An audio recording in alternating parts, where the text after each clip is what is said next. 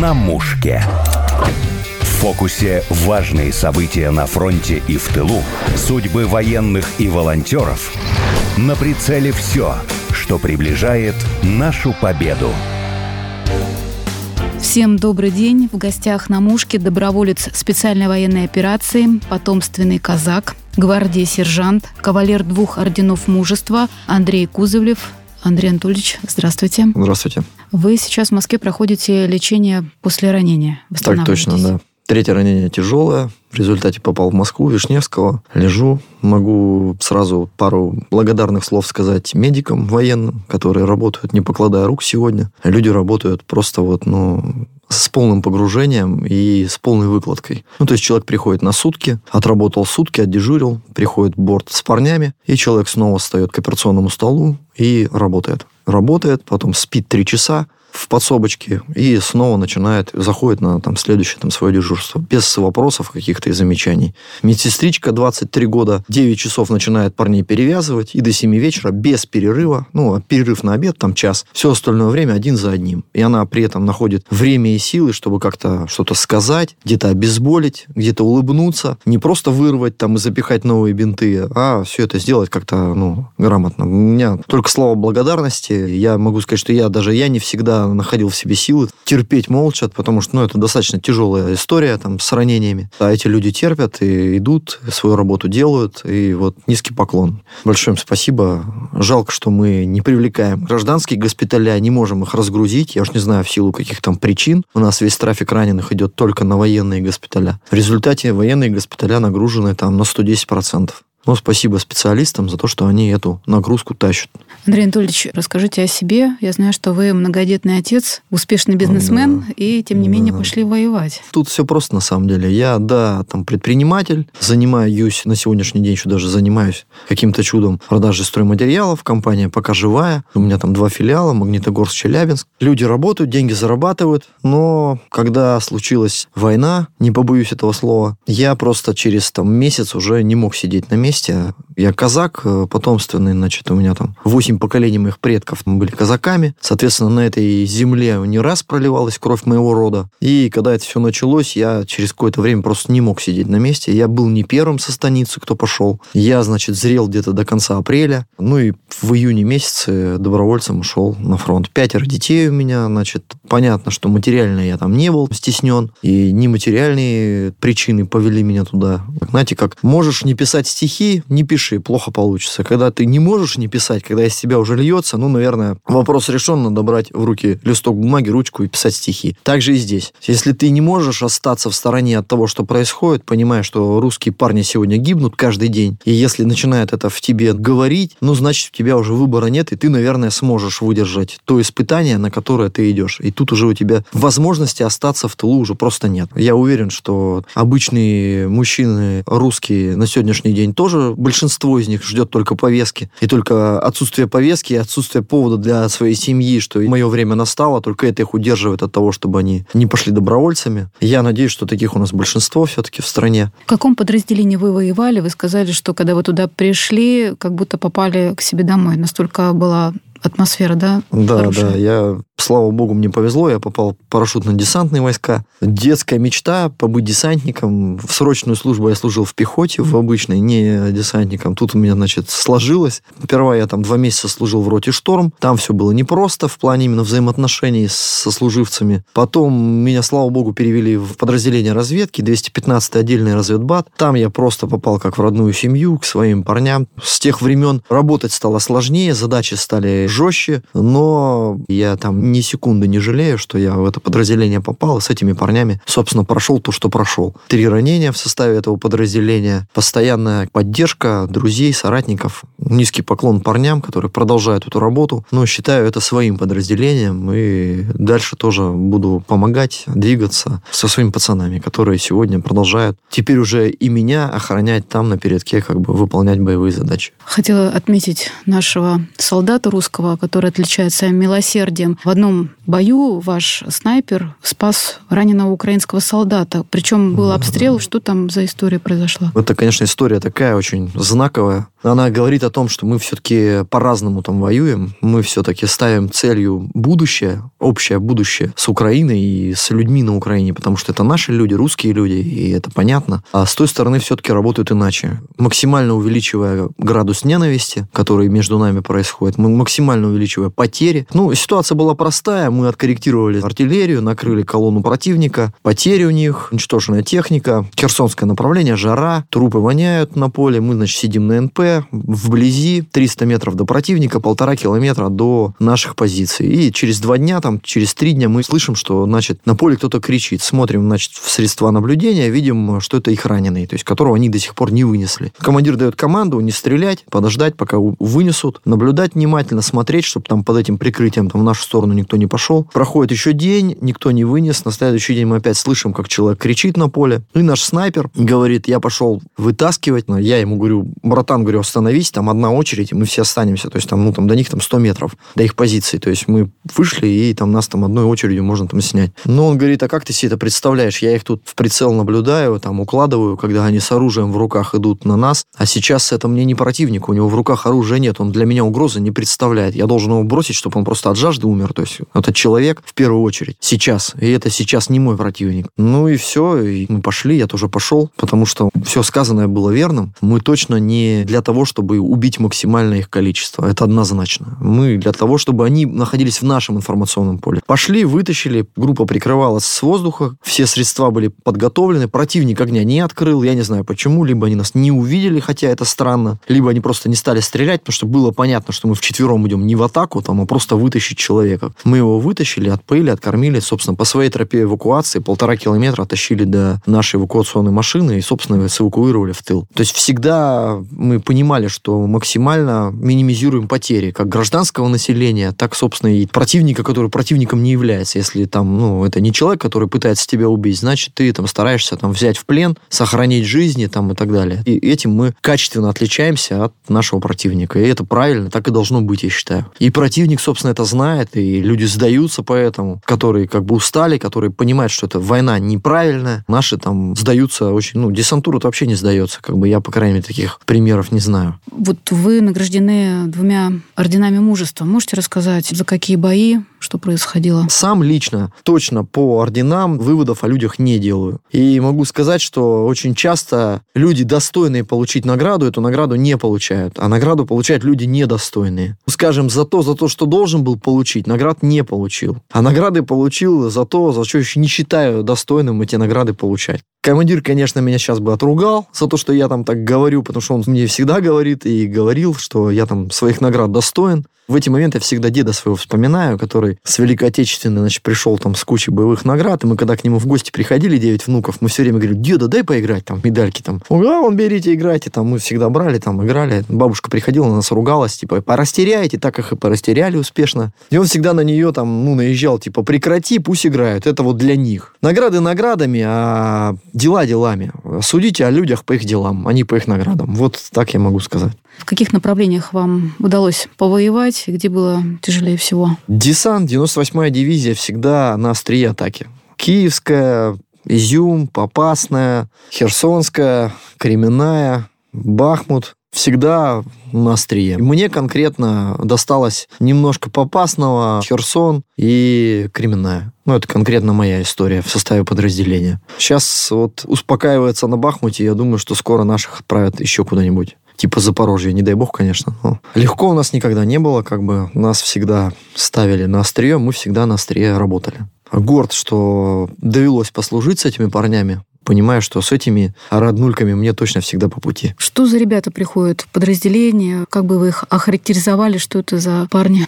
Люди приходят за разные вещи. Там, к сожалению, те, кто приходят за смыслами, очень, очень быстро заканчиваются. Их не так много у нас осталось. Слава богу, они пока есть еще. Там, мы еще не забыли там, наследие там, Советского Союза. Но люди, приходящие за зарплату, они вот начинают частенько плыть. Потому что, когда человек приходит за деньгами, он приходит с целью их потом потратить. Поэтому все-таки хотелось бы, чтобы наши там товарищи, кто выстраивает как-то эту политику, убеждения, все-таки понимали, что зарплата, она должна быть по умолчанию. А людей надо мотивировать именно Родиной и будущим этой Родины, и будущим наших детей. Приходят по-разному. Приходят из-за денег, конечно же, большинство на данном моменте, то есть это там закредитованные граждане, но воюют и воюют по-настоящему всегда за Родину, всегда за своих близких, всегда за понимание будущего понимая, видя, какой с нами работает противник, понимая, что этот противник пойдет до конца и работает совершенно другими методами, стреляя по гражданским и там ну, не стесняясь в силах и средствах, и поэтому ну, парни это понимают и начинают перерождаться и работать уже совсем другими мотивами. Но очень бы хотелось, чтобы и на уровне там, нашего убеждения, нашей пропаганды наши там, товарищи, кто этим занимается, меня услышали и сделали выводы, потому что все-таки воюют там люди за родину, а не за деньги. И воевать, и умирать, и идти на смерть осознанно за деньги ты никогда не будешь. Такой цены просто нет. Потому что деньги, они всегда подразумевают там будущие там траты. А здесь это не сопряжено. Оттуда две дорожки, трехсотая и двухсотая. Андрей Анатольевич, говорите, что будете помогать ребятам своим. То есть вы физически воевать навряд ли будете, но собираетесь помогать. Что вы планируете делать? Ну, у нас на самом деле очень много возможностей проявить себя на этом поприще. Это и сбор средств, это и взаимодействие с разработчиками различных технологий, там, которые можно применять на ЛБС. А вы чем хотели конкретно заняться? Я уже занимаюсь. Я отработал две выставки, значит, армию 23, дроницу. Ну, я предприниматель, я, собственно, всегда что-то предпринимаю Чтобы по жизни. конкретные полезные вещи поступали на фронт. Так ребятам, точно, да? да? То есть завязывать взаимодействие. То есть многим разработчикам нужен опыт применения этих средств на ЛБС, на линии боевого соприкосновения. Соответственно, наверное, я буду выстраивать эти мостики между там частью и между там разработчиками и производителями. Ну, вот я вижу свое применение в этом. И, конечно же, это взаимодействие с гуманитарщиками, с различными там фондами, которые этим занимаются. Я могу сказать, что это очень важная история. И на сегодняшний день каждый из нас, находясь в тылу, должен проявлять свое участие именно в этом. Там, ну, скинься, там, заплатить тысячу рублей, и это многим поможет на самом деле. Потому что 100 человек – это 100 тысяч. 500 человек – это, извините, коптер там с тепловизором, который поможет сохранить там жизнь уже банально. Или пойти и купить перевязочный пакет и его передать, да, то есть тут тоже как бы лишним не будет. Поэтому на самом деле сегодня каждый из нас должен искать эти возможности в меру своих средств. И каждый человек это способен делать. Победа, она всегда куется в тылу, и именно тыл решает то, как будет на фронте. Вы сказали дроница. Я так понимаю, это слет по Да, это форум, бес- форум операторов без, беспилотников, да? беспилотников, да. Вот я на нем был, там тоже ознакомился с людьми, общался. Много там у нас людей неравнодушных. Слава богу, наша там земля не оскуднела. Люди помнят, что такое все-таки Русь, что это в первую Мгм. очередь справедливость и совесть, и люди по-настоящему и здесь, в тылу, живут и выкладываются для того, чтобы мы победили. И мне с этими людьми, ну, однозначно по пути, и я буду это тоже делать. На фронте как часто удавалось связываться с семьей, общаться? В зависимости от боевых задач. То есть бывало это раз в месяц, бывало раз в неделю, бывало раз в три дня. Но эта история такая, нужно это все делать грамотно, нужно понимать, как можно, как нельзя. Стоит всегда послушать старших товарищей, желательно с радиоэлектронной разведки людей, которые подскажут, вот так не делай, вот так делай. Просто так никому не рекомендую названивать домой с линии боевого соприкосновения, потому что это приводит всегда к не очень хорошим последствиям. Здесь надо всегда включать серые клетки своего головного мозга. Расскажите про боевую задачу, которую вам приходилось решать, которая, может быть, осталась такая в памяти по напряжению сил. Самая, наверное, острая задача была, когда мы из окружения выводили комбата одного из наших батальонов. После этого дня я так вышел и понял, что я, ну, так не зря приехал. Не зря приехал, парни остались живы. И я там с Костлявой поручкался там ни раз, ни два, ни три там в этот день. И так я понял, что ну, уже теперь я точно не зря здесь появился и очень серьезное дело сделал. Ну, такое внутреннее удовольствие осталось от этого дня, как бы до сих пор его помню, потому что, ну, так вот прям было очень Это забористо. Где это было? Херсонское направление, деревня Ольгина такая. И настоящие люди, как бы, и настоящих парней вытащили, когда у нас там увидели, сказали, ребят, ну как ангелы просто появились тут откуда-то, как вы вообще это сделали? Ну, вот такое было, да. История, которая в памяти осталась победой, такой настоящей победой над собой в первую очередь, ну и над задачей во вторую. А что было самым сложным? Всегда самое сложное победить себя, победить свой страх.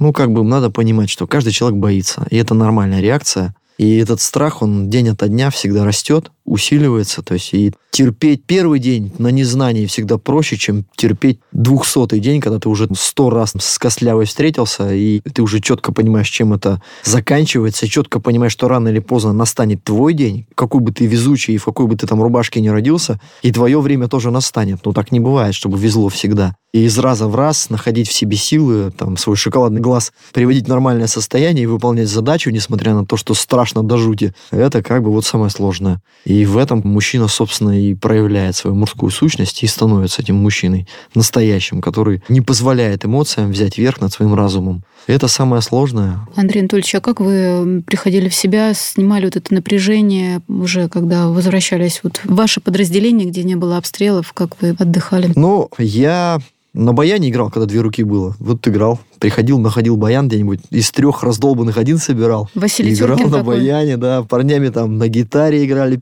Пить я не пью принципиально, и там не пил. И всегда старался, чтобы мои товарищи тоже это не делали, потому что это как раз история, она не помогает справиться со страхом, она наоборот, когда человек начинает в синеву ударяться, он наоборот со страхом своим потом справиться не может потому что он начинает топить в этой синей истории страх, и это всегда приводит только к ухудшению ситуации. И слава богу, особенно в разведке, там я столкнулся с такими же парнями, которые как бы, ну если там и выпивали, то это было там очень культурно, аккуратно, там вечерок посидели, выпили, попели, поговорили, третий тост подняли за парней, кто не вышел. И, собственно, с утра все снова в боевуху, снова в работу. То есть здесь как бы вообще низкий поклон парням. Не понимаю наркомовских сейчас вообще. Я понимаю, что вот наркомовских нельзя там выдавать и нельзя там использовать, потому что это, наоборот, удаляет от эффективности и от возможности справиться со своим страхом и там выполнения боевых задач. Не понимаю, как это могли там на передке давать, потому что, ну, голова всегда должна быть ясная, всегда надо соображать, что происходит, думать и всегда там справляться с собой. С баяном это замечательно, особенно такая параллель с Великой Отечественной, где гармонистов очень любили, уважали, Да и там также, там также, там все тоже вот э, юмор однозначно, юмор вот юмор позволяет выжить там, где выжить нельзя, там как бы и всегда с шутками, всегда с подколами, всегда весело, всегда задорно, это всегда помогает. Песни какие-то постоянно, ну это вот родные тебе люди, это вот ну как семья твоя, роднульки. Вот э, сейчас каждый день ты ловишь каждую весточку с фронта, потому что там связи? Конечно, всегда на связи, помогаем всем, чем можем, собираем, покупаем, отправляем. От этого ты уже никогда не выйдешь. Это уже все с тобой навсегда. То есть это люди, которые там твоя семья, твои близкие, по-настоящему близкие тебе люди. Андрей Анатольевич, я знаю, что в Москве в галерее Шилова висит ваш портрет, который да. недавно написал Александр Шилов. Александр Максович Шилов, да, Всем рекомендую своих детей сводить к нему в галерею. Очень серьезный человек, достойнейшее вообще знакомство. Очень рад, что мне повезло с ним познакомиться. По-настоящему глубокий, по-настоящему серьезный человечище такой с большой буквы, который внутри Садового кольца, 100 метров от Кремля находится его галерея, занимается именно патриотизмом, родиной и будущим нашим. Это не история про вот, э, знаете, там, Бамон, там, товарищей там Пугачевых, Киркоровых там и так далее. Это вот по-настоящему настоящий человечек. В общем, у него там целая галерея военных портретов разных времен. У вот него не только военные портреты, но у него именно вот он на настоящем, понимаете? То есть он, ну, например, я по крайний раз у него был в картинной галерее, и вот иду там, 89-й, по-моему, год, написание портрета, и хозяин земли. Мужчина с косой на поле, да, то есть э, вот, нарисован. Называется «Хозяин земли». Две войны прошел персонаж картины. И человек написал эту картину в 89 году, когда, знаете, вот, ну вот, э, апогея вот этого вот антисоветчины. То есть, понимаете, человек уже в то время, он уже думал о настоящем, а не о вот этих вот плюшках, которые нам с Запада приехали, и которые нам уничтожают нашу культуру и наш культурный код. Надеюсь, что сейчас это изменится благодаря спецоперации, которая, я считаю, глоток свежего воздуха для нас. Я вообще расскажу, как познакомился там. Я поначалу, когда его увидел, думаю, ну, какой-то вообще парень тут, э, ну, наверное, как-то мимо тут. Я там был в госпитале у начальника медицинской службы, договорился о моем переводе. То есть у меня там появилось место во втором филиале на протезирование. И он, значит, заходит, меня увидел. Я понял, что что-то тут уже не обо мне, какие-то модные ребята пришли, я пошел. Короче, я быстренько слинял. И потом мне говорят, это вот художник, он хочет написать твой портрет. Я говорю, какой портрет? Я где я вообще, где портрет? Мне вообще это как бы, ну, я не любитель, чтобы там мою физиономию где-то там показывали, там, это вот не про меня. Но думаю, ну, все-таки предприниматель, надо познакомиться, отказаться всегда успею. И вот приехал к нему домой, познакомился, посмотрел картины, которые он пишет. И, честно говоря, я был поражен. Я даже вот картины как средство именно культурного воспитания людей настолько вот не рассматривал, насколько это мощно. И посмотрел на его работы, пообщался с ним, ну и понял, что я просто не могу на такую возможность закрыть глаза, надо работать. И мы, собственно, с ним отработали. 9 дней достойнейшим образом. То есть это такая нормальная похота была, как бы. Я вам скажу там свое первое впечатление от картины. То есть, ну, я смотрю, он мне там показал, и такое ощущение, что тебя наизнаночку вывернули, и твою изнанку вот на холст перенесли. Он не пишет то, как ты выглядишь, он пишет твой внутренний мир. И ты смотришь, и ты понимаешь, что он как бы он писал-то вот тебя, но не то, как ты выглядишь, а то, как ты думаешь, то, что ты думаешь очень глубокий человек, как бы, и очень глубокая вообще история. Всем рекомендую там детей водить, школам там в качестве патриотического воспитания водить, э, показывать, просто показывать эти вещи. Очень рад, что нахожусь в одном ряду с героями Великой Отечественной войны, которых он писал. Александр Шилов разговаривая с вами, сказал, что такие, как вы, люди, участники специальной военной операции, должны занимать активную общественную позицию, занимать руководящие должности. Вот про вас он говорил, что хорошо бы вам стать депутатом, чтобы соль земли наши герои дальше двигали, развивали нашу страну. Кто такие фронтовики? И это люди, которые ни за какие деньги не продадут свою родину вот сейчас за ленточкой зреет кадровый ресурс, который нужно использовать. Это те люди, которые поведут страну в будущее, которые выложатся до конца. Конечно, не все. Люди везде разные. Это тоже надо понимать. И здесь как раз не надо делать выводы по наградам. Надо делать выводы по их работе там. По тому, как они там себя вели. Если это человек, который шел на смерть, выполнял боевые задачи с угрозой для жизни, не отказывался, не убегал, не скрывался от боевых задач, а всегда шел вперед – то это те люди, которые, конечно, должны стать у руля процессов и вести нашу страну в будущее, потому что это те, кто никогда ни за какие деньги свою страну и будущее своей страны не продаст. Я считаю, что когда фронтовое поколение ушло, тех фронтовиков Великой войны, вот тогда наша страна начала сворачивать с пути будущего. И у нас пошли вот эти все истории, не будем там углубляться, но вот и сейчас эти люди снова у нас появляются. К сожалению, мы не воспользовались этим ресурсом Чеченской войны, не воспользовались этим ресурсом Афганской войны. На тот момент эти люди были никому не нужны. Сейчас ситуация другая. Нас действительно поддерживают и в рамках там протезирования, и в рамках дальнейшего трудоустройства. То есть власть действительно как бы пытается не бросить этих людей. Но помимо не бросить, нас еще нужно вставлять в процессы и использовать, потому что мы действительно очень много можем. Я сейчас не о себе. Я как бы найду себе место в любом случае, и я просто так там не упаду и не растворюсь, потому что я, ну, прошел через все это осознанно и дальше буду идти по этому пути. Но это должна быть именно такая тенденция общей всей страны, то есть общегосударственная тенденция. Надеюсь, что люди услышат и воспользуются этим ресурсом. Это именно ресурс, который грех не использовать просто. Андрей Анатольевич, что бы вы сказали еще слушателям и военным, и гражданским? Ну, у меня тут э, две вещи. Во-первых, я считаю, что та ситуация, которая сегодня происходит, она дарит нам надежду. До нее у нас этой надежды не было. Что еще лет 20-30 мы бы пожили бы в состоянии, когда холодильник личный управляет нашим будущим. И закончились бы те люди, которые готовы пойти и взять на себя ответственность за будущее нашей страны. Вот эти люди бы закончились, и на этом закончилась бы наша страна. Слава богу, что это произошло. Хотя я, как никто другой, понимаю цену, которую мы сегодня вынуждены платить. это, конечно, очень тяжелая история. Но именно этот процесс дает нам надежду на будущее. Я надеюсь, что все мы, каждый из нас в тылу, и на фронте. Будем эту надежду просто цепляться за нее изо всех сил, зубами, ногтями и выгрызать эту надежду и превращать ее в реальность. Также хочу сказать, что наступило время мужских решений, что сейчас отсидеться за спинами наших жен, которые, конечно же, против наших там поступков, мужских поступков, у нас уже не получится. И если мы это не услышим и не поймем, то эта беда придет и в наши дома. И это тоже не за горами, потому что наш враг, враг, не противник, с которым мы сегодня вынуждены сражаться, а наш враг, который эту ситуацию создал, он не дремлет, он продолжает работать. И каждый из нас сегодня должен жить, помня, что все для фронта и все для победы когда мне частенько задают вопросы, когда это закончится, я говорю, друзья, ну, вопрос, когда закончится, еще не стоит. Вопрос стоит, как закончится. Мы еще на этот вопрос с вами не ответили. И ответить мы на него сможем только тогда, когда большинство из нас начнет работать на победу. Не смотреть телевизор и думать, что это где-то там далеко происходит, а понимать, что это происходит с нами, с каждым из нас. И каждый из нас сегодня должен в этом участвовать. Вот это я бы хотел сказать. Напомню, что в гостях на Мушке был участник специальной военной операции, доброволец, потомственный казак, гвардии сержант, кавалер двух орденов мужества Андрей Кузовлев. Андрей Анатольевич, спасибо огромное. Спасибо вам за возможность все это сказать. На мушке.